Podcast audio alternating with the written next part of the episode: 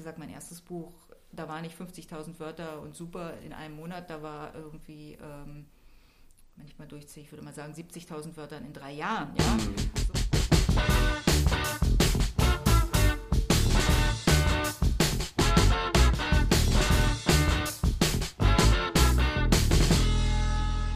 Ja, halli, hallo und herzlich willkommen zu einer weiteren Folge von Redbug Radio. Mein Name ist Heino und gemeinsam mit Katrin besprechen wir heute ein für mich zunächst als Neologismus scheinendes Wort und zwar den Nanovrimo oder NaNoWriMo, Katrin? Ich glaube, da gibt es alles Mögliche. Okay. Es handelt sich dabei um den National Novel Writing Month, richtig? Hm. Das ist eine Challenge, wenn ich das richtig verstanden habe.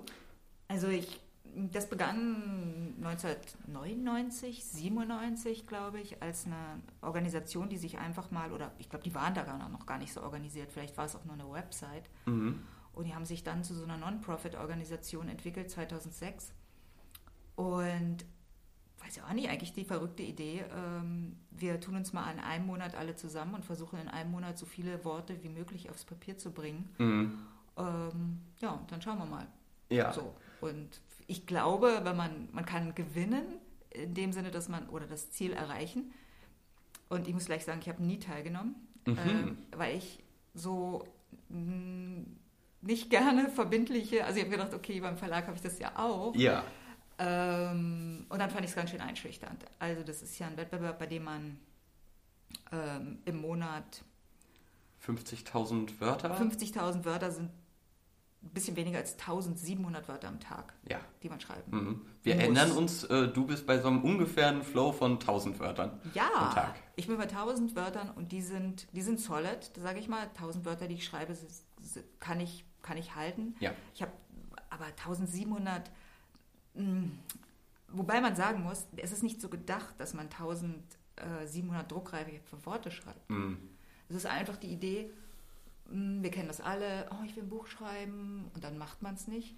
Und man macht es einfach deswegen nicht, weil man denkt, ich muss erst gut werden oder besser oder ich, ich, ich muss das, was ich da habe, manchmal sind das dann so 20 Seiten, muss ich erstmal überarbeiten. Mhm. Und das ist damit nicht gemeint. Damit ist gemeint, lass mal die Sau raus. Ja? Äh, schreib einfach, wie es aus dir rausfließt. Mhm.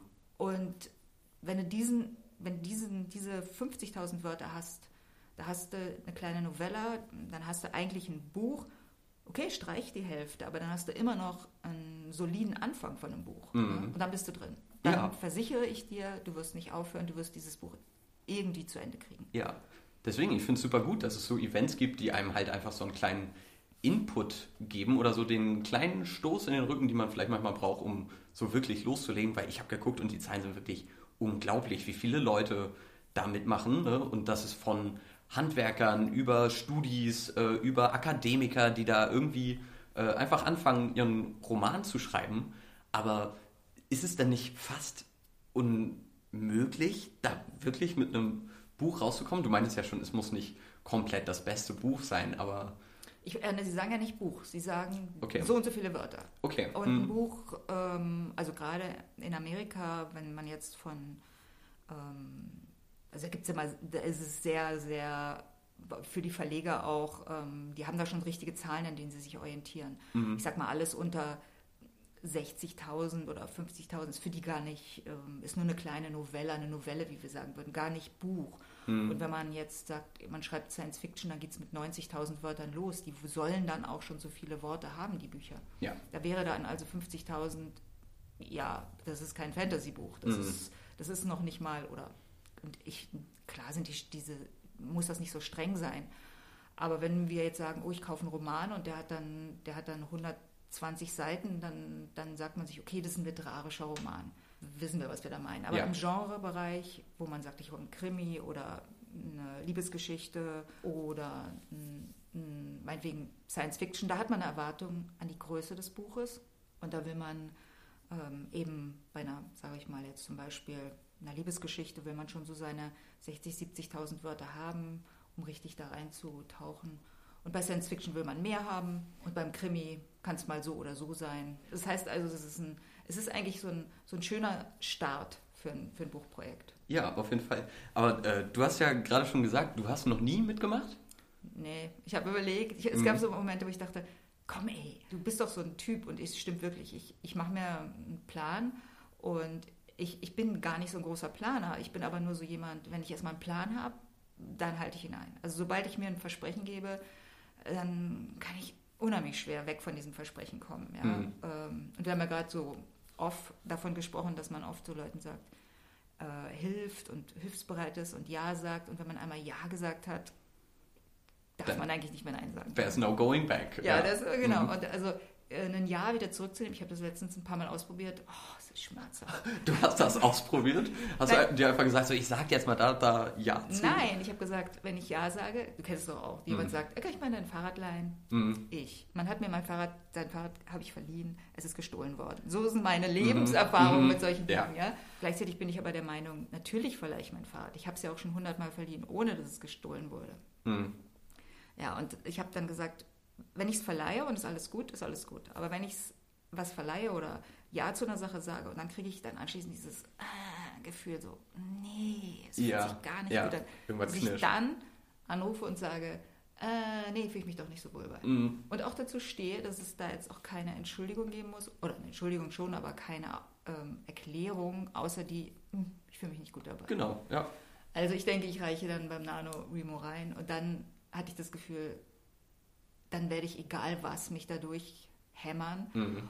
Und da hatte ich dann immer so das Gefühl, oh mein Gott, ich werde das sehr ernst nehmen, wenn ich das mache. Ich ja, könnte klar. nicht, ich kenne viele, die sagen, ach ja, ich habe mal dieses Jahr teilgenommen, da habe ich nur 10.000 Wörter geschrieben. Okay. Oder ja. das, das kann ich nicht so gut. Nee, das ist ja auch nicht so ganz der Spirit, oder? Also es sei denn, du machst dann aus diesen 10.000 also Wörtern noch. Ich, ich muss wirklich sagen, deswegen wollte ich auch, dass wir darüber eine Folge machen. Ich bewundere den Spirit zu sagen, ich, ich gebe mir ein Versprechen, ich stürze mich rein, ich schwimme einfach durch und danach bin ich ein anderer Mensch. Mhm. Den finde ich auf jeden Fall gut. Und ja. mit mir selbst habe ich das natürlich gemacht. Ich habe mir selber Versprechen gegeben, die ich, aber ehrlich gesagt, mein erstes Buch, da waren nicht 50.000 Wörter und super in einem Monat, da war irgendwie, ähm, wenn ich mal durchziehe, ich würde mal sagen 70.000 Wörter in drei Jahren, ja. Mhm. So, also das ja, ja. ist dann schon was anderes. Ne? Klar. Auf jeden Fall. Aber also gerade wenn wir ähm, über Hilfsbereitschaft und das Ja-Sagen sprechen, sind wir, glaube ich, bei dem Nano, Vrimo, äh, Nano, Vrimo, wie auch immer, glaube ich, schon an einer ganz äh, guten Adresse, weil ich habe auch mal geguckt, auf der Website findet man unter dem Link, wo man sich einschreiben kann, die mhm. vier Punkte, mit denen sie behaupten, dass es darum geht. Einmal verfolge deinen Fortschritt, das heißt, du kannst äh, Track keepen, sage ich mal, von deinem mhm. Word Count, das sind zu viele Anglizismen, aber so, du kannst sehen, wie viele Wörter du geschrieben hast. Und dann eins war Get Pep Talks and Support, also so äh, kannst dich dann wahrscheinlich in kleinen Gruppen zusammenclustern und mit denen über dein Buch und deren ja. Bücher sprechen und kriegst Unterstützung davon, was ja irgendwie auf diese Hilfsbereitschaftsebene trifft. Äh, dann triff dich mit anderen Autoren und Autorinnen online und ähm, ich finde gerade diese letzten zwei Punkte sind ja sehr wholesome, sage ich mal. Also das ist ja sehr cool, dass man damit auch dann nicht komplett allein gelassen wird, sondern dass man die Hilfe angeboten bekommt, da auch irgendwie wahrscheinlich äh, geht das jetzt mittlerweile auch nur online, gerade wegen Corona, mhm. dass man da trotzdem dann irgendwie im Austausch bleiben kann über den ganzen kreativen Prozess dahinter auch. Sie, Sie haben jetzt, glaube ich, auch so eine Commons gegründet, wo Bibliotheken oder äh, Buchclubs äh, sich zusammentun können mit dem NaNoWriMo und da quasi sagen können, wir haben ja so eine Aktion, da können sich Writers treffen und wir verbinden uns mit euch. Das habe ich noch nicht so ganz erkundet, weil mhm. ich dachte, irgendwie finde ich das interessant. Jetzt natürlich nicht so die tolle Idee. Ja. Ähm, aber ja, also ich bin ja jemand, der mein erstes Buch hat ähm, niemand vorher gelesen. Und mit niemand meine ich, ich habe es bei einem Wettbewerb eingereicht und ich wäre die Einzige, die wusste, was drin steht. Uwe kannte nur den Titel. Moment. Ähm, und das Exposé, weil es ja vorher ein Filmskript war, wusste ungefähr, worum es geht. Hm. Und ich habe gesagt, wenn ich es jemand zeige, also erstmal, ich bin mein schlimmster und stärkster Kritiker. Mhm. Wenn ich es jemand anders zeige, werde ich aber vermutlich verunsichert.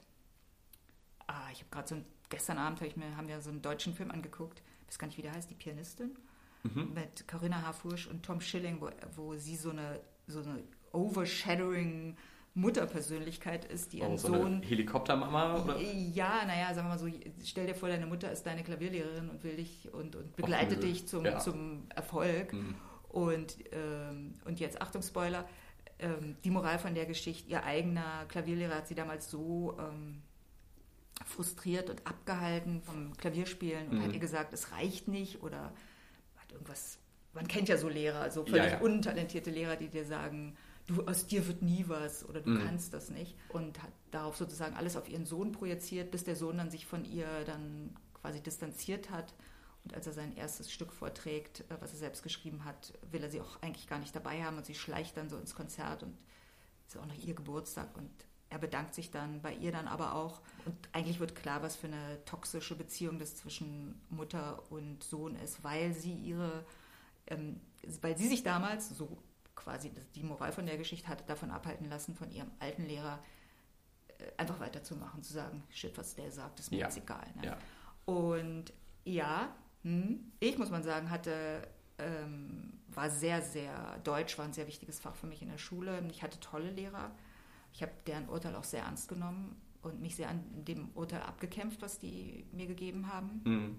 Ich habe eigentlich immer gute Aufsätze geschrieben, aber Rechtschreibung war eine Katastrophe. Mhm. Deswegen waren die, wurden die so runtergeratet. Ja. Ich bin so ein bisschen legasthenisch. Mhm. Ähm, aber ich hatte auch so das Gefühl, wenn ich zu viele Leute drauf gucken lasse, dann mache ich was, was allen gefällt. Und ich muss was für mich, ich muss was Eigenes rausfinden. Ja. Also ja. So ein eigenes Gefühl von, das ist meins und da möchte ich jetzt nicht so viel hören von anderen, sondern erstmal gucken, was passiert, wenn ich mich mit mir selber auseinandersetze. Mhm.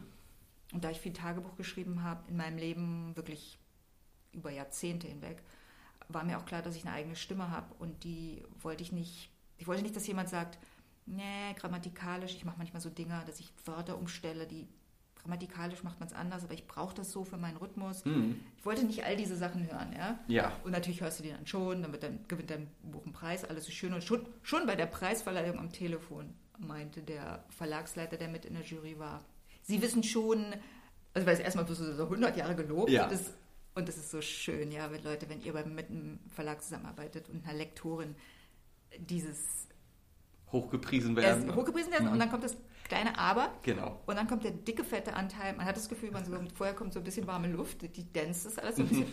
und dann kommen letztendlich so und übrigens. Ja, ja, ja. äh, ja ist ja klar. Ich kenne das auch aus dem Filmgeschäft. Ich muss auch Leuten äh, zu ähm, Filmen oder E-Castings Feedback geben man versucht es freundlich einzupacken. Mhm. Ähm, ist schon richtig. Äh, aber man muss sich auch immer klar machen, dass es einfach nur eine weitere Meinung von einem weiteren Menschen ist. Genau, ja. Ja, also der, deswegen Austausch mit anderen finde ich mittlerweile viel, viel cooler als am Anfang. Mhm. Und ich finde es schon toll, weil viele das, weil vielen hilft es enorm, dass sie sofort über ihre Sachen sprechen können und mhm. sofort ein Feedback kriegen. Haben ja auch ganz viele Leute, vor allen Dingen Self-Publisher, so Beta-Leser, die zu einem ganz frühen Zeitpunkt das Buch bekommen und lesen und mittlerweile verschicken auch ähm, Verlage Manuskripte an Blogger, die dann dort eine natürlich das Manuskript nicht mehr, glaube ich, groß ändern. Mhm. Ähm, aber sie kriegen dann schon einen Eindruck, wie, wie findet der Leser das und ähm, man kriegt vielleicht ein Feedback zum Marketing huch, wenn alle sagen, wir mögen das nicht, dann müssen wir vielleicht da ein bisschen gucken, dass wir den Aspekt ein bisschen zurückstellen ja. nach vorne oder so. Ja. Mhm. Äh, Spielt es für dich eine Rolle? Ich glaube, wir haben das mal in der Folge, wo wir ein bisschen über Kritik und Rezension mhm. gesprochen haben, ein bisschen angerissen. Kommt. Genau. Ähm, spielt es für dich eine Rolle, welche Person dir Feedback gibt oder dich kritisiert? Oder spielt es für dich eher eine Rolle, was genau kritisiert wird in deinem Buch? Also ganz klar sind die Leute, die, ähm, also Uwe und, und, und jetzt Isa und Lenny und Amma, also meine Kinder, das ist die härteste Kritik für mich. Mhm. Ähm, meine Eltern sind ähm, tot, deswegen mhm. kann ich jetzt, ich, ich, ich spüre sie direkt geistig jetzt neben mir, waren mit Kritik sehr hart immer. Okay. Also ich gebe dir mal ein Beispiel. Ähm, ich habe äh, gesegelt und auch, das ist äh, gestartet mit meinen Eltern, weil wir in Segelurlaub waren und meine mhm. Brüder, die wurden ziemlich auch mehr geschubst oder ich habe mich eigentlich, glaube ich, mehr geweigert, einen Segelschein in diesem Urlaub zu machen. Ja. ich dachte, da musst du unheimlich viel für lernen und nee, zwei Wochen Segeln ist schick, aber jetzt keinen Schein machen. Mhm. Habe mich da so ein bisschen verweigert, habe den aber später das Segeln wieder aufgenommen und dann die Scheine so hintereinander gemacht. Bin auch einmal durch eine Prüfung oder durch zwei durchgefallen und musste die wiederholen. Habe mhm. mich auch mit Prüfern gestritten die sehr männlich und sehr merkwürdig für mich mir vorkamen, sehr mhm. macho-mäßig. Ähm, ich hatte dasselbe im Golfurlaub, als ich ja. meinen Golfschein verkackt habe.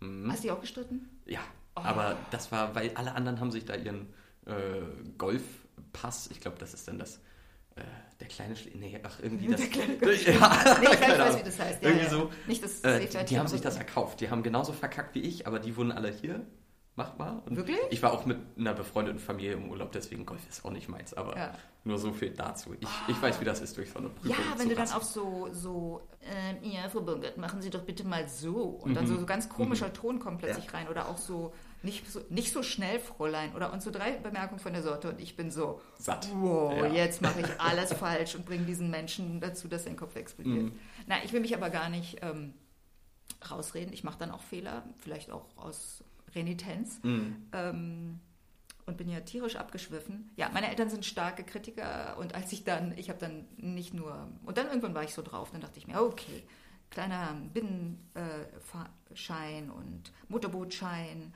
und äh, jetzt, bam, jetzt will ich den internationalen Segelschein auch noch machen. Mhm. Bin zusammen mit dem Segellehrer bei der ersten Prüfung durchgefahren, die ist wirklich hart mit Koppeln und allem. Okay. Und ähm, bin dann in eine andere Stadt sogar gefahren, weil die, die Prüfungen werden Deutschland regional gar nicht so oft ausgeschrieben, weil ich, glaube ich, nach Bremen gefahren ähm, und habe dann bestanden und dann bin ich zurück und dann da ich, habe ich schon nicht mehr zu Hause gewohnt. In der Nebenbemerkung kam ich so rein bei meinen Eltern und meinte, ach, ich habe ich hab den, ähm, den internationalen Segelschein gemacht. Und meine Mutter instantly, kann ja nicht so schwer gewesen sein. Mhm. Alright. und so, oh, ja. wow. Ja, und ich, ich nehme das nicht übel, weil sie, ähm, meine Eltern haben ihre eigenen Erfahrungen mit diesen Dingen. Die sind, wir sind da alle so ein bisschen Klar. traumatisiert. Ja. Aber ich war so wirklich wie, whoop. Mhm, mhm. okay, das sind die Leute, die du besser nicht fragst, wenn, wenn irgendwas mhm. bei dir so, mm, ich bin mir nicht sicher, ob ich bin. Ne? Und mein Vater kam nach meinem ersten Buch auf mich zu. Ich meine, preisgekrönt, mehrere Preise gewonnen in einem renommierten Verlag rausgekommen, von einer Jury unter 500 Manuskripten ausgewählt und kommt zu mir und meinte, ja, Katrin, du kannst ja schon schreiben. Und man so, hm, danke.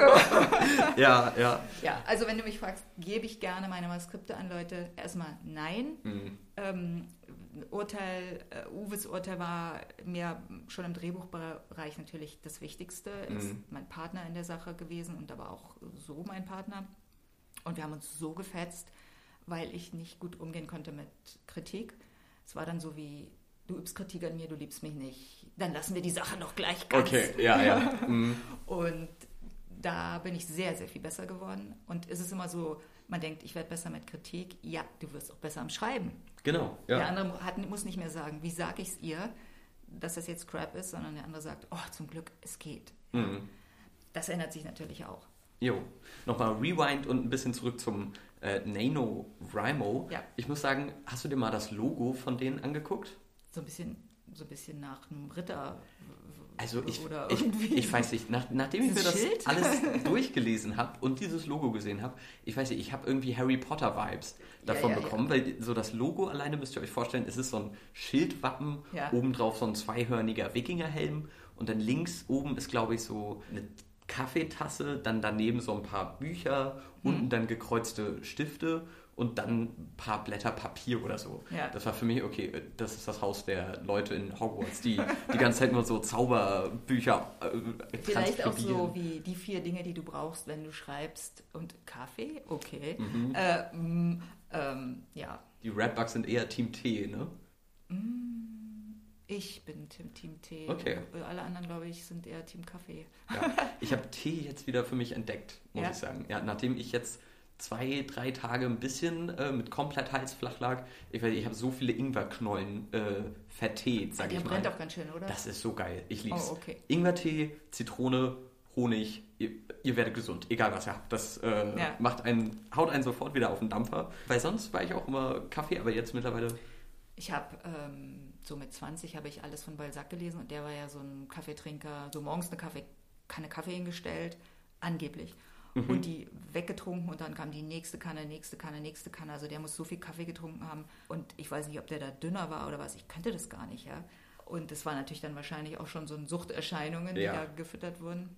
Mhm. Nee, und ich habe gedacht, man gerät dann noch in so eine Flatterigkeit, die für mein Gefühl, also für mich ist es bei Kaffee so, die dann nicht gut ist für, beim Schreiben. Man muss schon ein bisschen ruhiger bleiben. Ja. Wenn man so aufgeregt wird, äh, dann kommen die Sätze zu schnell und dann pusht man auch ein bisschen durch den mhm. Text. Eine Sache, die mir auch noch aufgefallen ist, ich weiß nicht warum, aber ich habe irgendwie das Gefühl, ich, es hat sich international so manifestiert, dass der November irgendwie so ein Challenge-Monat ist, habe ich das Gefühl. Jetzt nicht nur mit dieser Challenge, in der man versucht, in einem Monat äh, ein ganze, einen ganzen Roman zu schreiben oder möglichst viele Wörter bezüglich, sondern es gibt auch so Sachen wie den No Shave November, wo, ja, wo man ja, sich einen ganzen Monat lang nicht äh, rasiert und einfach sein Bart wachsen lässt und sowas. Ja, davon habe ich auch gehört. Aber vor ein paar Jahren, weil auf Twitter kriege ich sowas immer mit.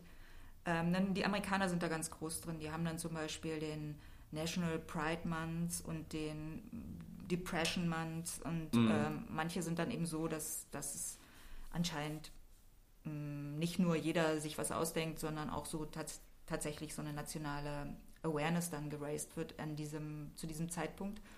Ähm, und kann sein, dass weil es der Challenge-Monat ist, sozusagen der Monat der Challenge, der Self-Challenge, mhm. ähm, dass sie da gesagt haben, dann nehmen wir auch den, den November für diese, für diese Sache. Ja, sein, ja. ja. Auf jeden Fall, weil, also das ist wirklich, ich habe auch, als du mir das äh, geschrieben hast, dass du mhm. gerne darüber äh, mit mir quatschen würdest, äh, das ist ein Riesending. Also so, und ich habe es noch nie gehört. Da machen wirklich so hunderttausende Leute mit und mhm. schicken da ihre Sachen mit rein. Und äh, deswegen, das habe ich mich auch gefragt, aber ich glaube, das hast du ganz am Anfang schon beantwortet. Es ist zwar eine Challenge, aber es gibt nicht den Gewinner oder die Gewinnerin am Ende. Ne? Du ähm, hast ich weiß nicht, ja, am Anfang dachte ich, man kriegt einen Preis. Da war ich sogar so, so, so wie, oh komm, du holst dir den Preis. ähm, also vielleicht kriegt man so ein, ich glaube, man, man, kann sich dann selber, glaube ich, was ausdrucken.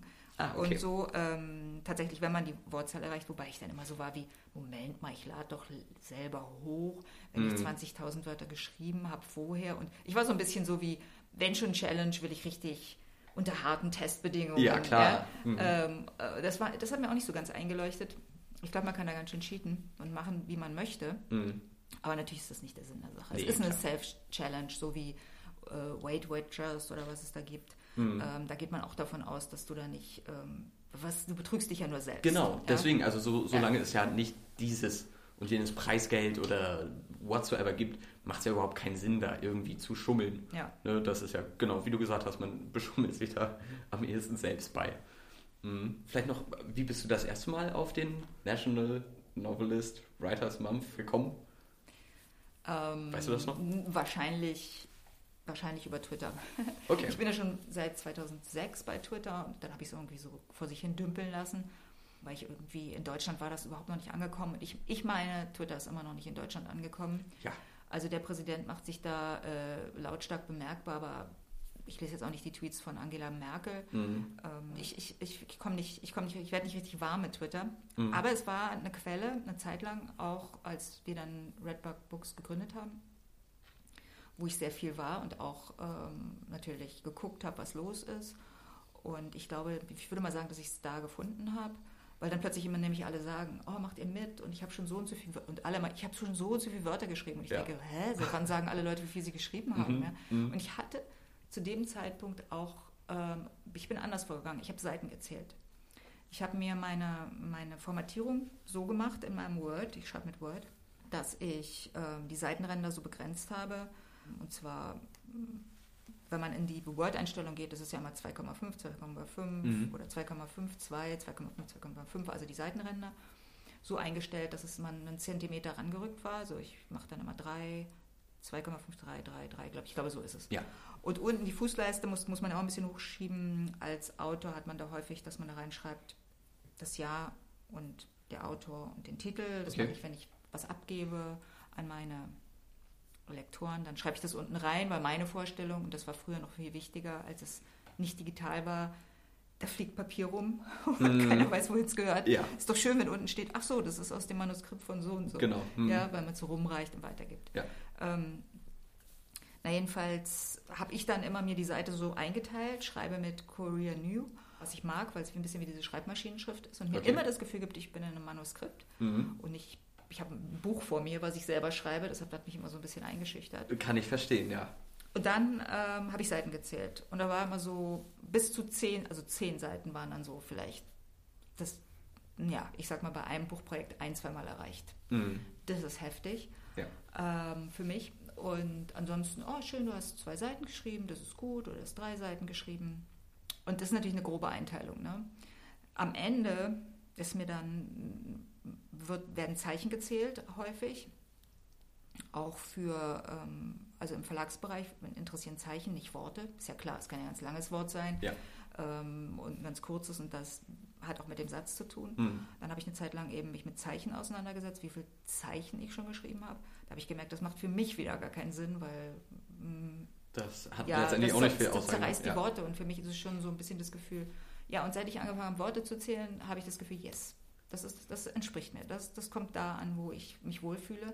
Und ich kann sagen, wenn ich tausend Worte habe, weiß ich, dass ich an dem Tag in den Flow gekommen bin. Mhm. Weil um tausend Worte zu schreiben, muss man richtig, richtig reinkommen ins Schreiben.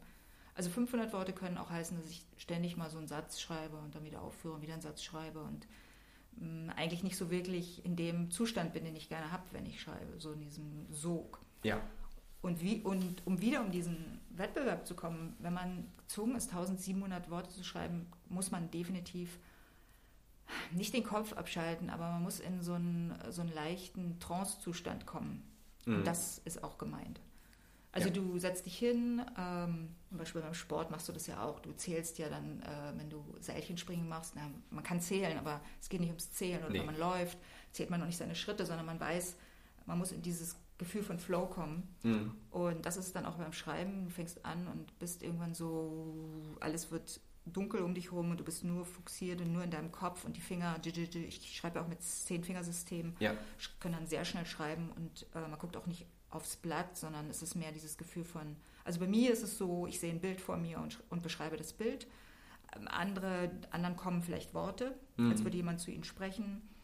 Oder ähm, man spricht vor sich hin, das mache ich auch manchmal. Man brummelt so mit beim Schreiben, Mhm. als würde man in einem Gespräch sein. Ganz besonders bei Dialogen mache ich das auch manchmal. Ja. Ähm, Und dieses Gefühl, das kann dann, da kannst du unheimlich produktiv sein, wenn du in diesem Zustand bist. Und da darf man wirklich, muss man dem Kopf, dem rationalen Teil deines und kritischen Teil deines Gehirns echt verbieten, da einzugreifen. Mhm. Weil ich habe da auch einen Blogbeitrag drüber geschrieben, weil mich das schon damals beim Zeichenlernen total fasziniert hat. Du hast ja zwei Gehirnhälften. Mhm. Die eine ist die analytische und die andere ist die emotionale, die mehr in Bildern denkt und sieht. Und das hat man erforscht an Menschen, denen man diesen, diese Verbindung dieser beiden Gehirnteilen durchtrennt hat oder durchtrennt ist. Mhm. Die hatten dann oft Schwierigkeiten, die sehen einen Apfel, aber können nicht Apfel zu dem Apfel sagen. Okay. Und diese bestimmte Art von Behinderung, Ja. die heißt so, diese beiden Teile arbeiten nicht mehr gut miteinander. Mhm. Ähm, und wir wissen ja, Rechtshänder, das sind oft die strukturierteren Menschen und sehr viele Künstler sind Linkshänder, weil die, die linke Hand, das geht über Kreuz, Genau. hat sehr viel mit der rechten Gehirnhemisphäre zu tun und die ist eigentlich die künstlerischere, die denkt Mhm. künstlerisch. Und ähm, ich, denke, gute Bücher, sogar Sachbücher entstehen, wenn du auf dieser künstlerischen Seite deines Gehirns ähm, bist. Mhm. Und die andere Seite muss dann einfach mal ruhig sein. Und, Würdest du sagen, das ist angeboren zu einem gewissen Teil oder trainierbar auch? Naja, es, es ach so. Ich glaube, Linkshänder werden geboren, oder? Weiß, mm, weiß ich nicht. na, meine Kinder sind alle Linkshänder und Mhm. kamen so auf die Welt. Ich habe die Rassel dann immer, ich wollte nicht die einzige Rechtshänderin dieser Familie sein. immer so auf die andere Seite. Und Amber hat am längsten durchgehalten, wird immer ganz brav mit rechts genommen. Ja, ich glaube, man kommt mit einer Vorliebe auf die Welt. Mhm. Ich, und ich glaube, dass, dass Linkshändigkeit schon ein Hinweis ist auf eine künstlerische Veranlagung.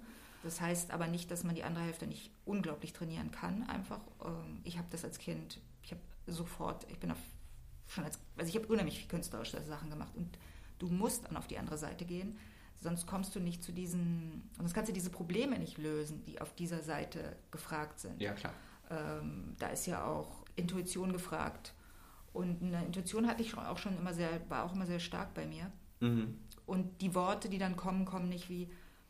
Du hast es auch beim Lesen. Du lernst ja lesen Wort für Wort. Also dann ich oder du machst mal ein ich. Jeder Buchstabe wird einzeln von dem Gehirn erschlossen und hintereinander gesetzt und dann so ausgesprochen. Und irgendwann guckst du aufs Blatt und sagst, ich, du siehst, du nimmst das ganze Wortbild Ja, wahr und ja. dann wird es einfach nur so erzählt. Mhm. Und dieser Übergang ist so ein bisschen ähnlich beim Schreiben. Du formst nicht einzelne Worte und hängst die aneinander zu setzen, sondern irgendwann ist es so wie das Bild kommt oder die, der Satz kommt in einem in deinen Kopf, so schnell wie so in einem Traum Dinge kommen, wo auch in Sekunden alles da sein kann.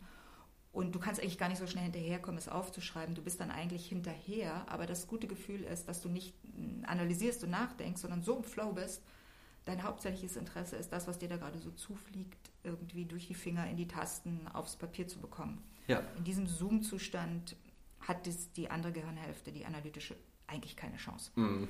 Mhm. Wenn du dann absetzt und den Fehler machst, Fehler sage ich jetzt, wenn du viel schreiben willst, den Fehler machst, denn ich mache das natürlich auch ständig, mhm. das Geschriebene zu lesen, kann ich dir versichern, geht die dass, analytische Hälfte wieder los? Ja, oder? und jetzt muss ich mich, damit sich der Kreis ein bisschen schließt und meine Eltern mir jetzt nicht so geistig im Nacken sitzen. Mhm. Es waren unglaublich intellektuelle Menschen, die sehr intelligent waren und schlau und sich selber sehr stark kritisiert haben, weil sie sehr viel in der anderen Gehirnhälfte waren.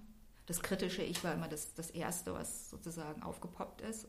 Die Gehirnhälfte ist auch extrem wichtig fürs Überarbeiten. Mhm. Weil es gibt ja auch die Menschen, die der Meinung sind, so, die auch so tanzen und spielen und man denkt sich so, wow, wie kann man, hm. Ähm, und die, denen fehlt das mhm. andere. Weißt du, denen ja. fehlt dieses, warte mal, Nureyev macht das doch ein bisschen anders als mhm. ich, ich kann doch nicht genauso gut sein. Also mhm. die brauchen ein bisschen mehr von der Sache. Und beides, wenn beides 50-50 ähm, beim Schreiben zusammenkommt, ist klasse, aber beim Wordcount und beim NaNoWriMo und 1700 Worten, da muss die andere Gehirnhälfte, diese analytische, echt still sein. Ja? ja. Und ich glaube sogar bis zum Ende des Prozesses still sein. Da sollte man auch, glaube ich, nicht während dieses Schreibprozesses irgendwie sagen, ach, ich gucke mal, was ich am Anfang ja. so gemacht habe. Ich glaube, dann äh, kommt es eher... Dann raus, ja. ja. Also da muss man einfach sagen, ich lasse es rausfließen, dann las, äh, Stephen King legt dann so, sowas auch mal weg ein paar Monate, mhm. machen Maler auch, stellen die Leinwand an die Wand und dann kommt man später zurück und sagt, hm, ja, als ich schrieb, fühlt es sich besser an. Ja, ja, ja. aber, aber jetzt können wir trotzdem was sehr Schönes, Lebendiges daraus machen. Ne? Auf jeden Fall. Das ist doch ein ganz äh, schönes Schlussstatement, finde ich eigentlich. Kathrin, vielen, vielen Dank für den Einblick äh, erstmal in den Nano- Rimo.